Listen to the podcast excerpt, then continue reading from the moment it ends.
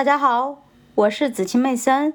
今天我将继续为大家阅读《投资者的未来》第十三章：不能被改变的未来，即将到来的老龄化浪潮。据说现在孕育着未来。伏尔泰。当经济学家预测未来的时候，他们和其他职业的人一样，都呈现出来糟糕的记录。约翰·肯尼斯·加尔布雷斯。是哈佛大学的经济学名誉退休教授。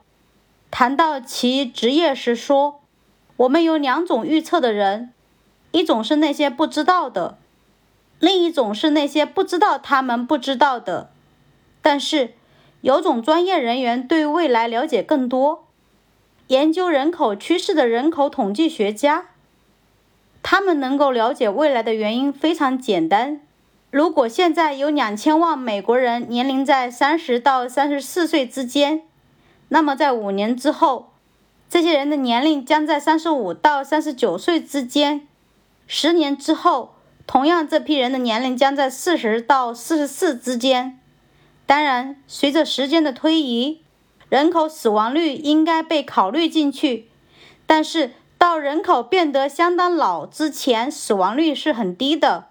由于我们了解现在的年龄情况，所以我们可以非常准确地预测未来的情况。在第二次世界大战之后，具体来讲是在1946至1964年之间，出生率急剧增加，而后变得稳定，然后跌到了一个最低水平。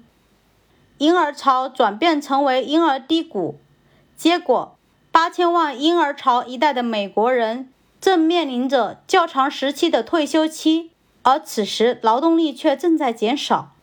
这些事实是不可改变的，这是不能被改变的未来。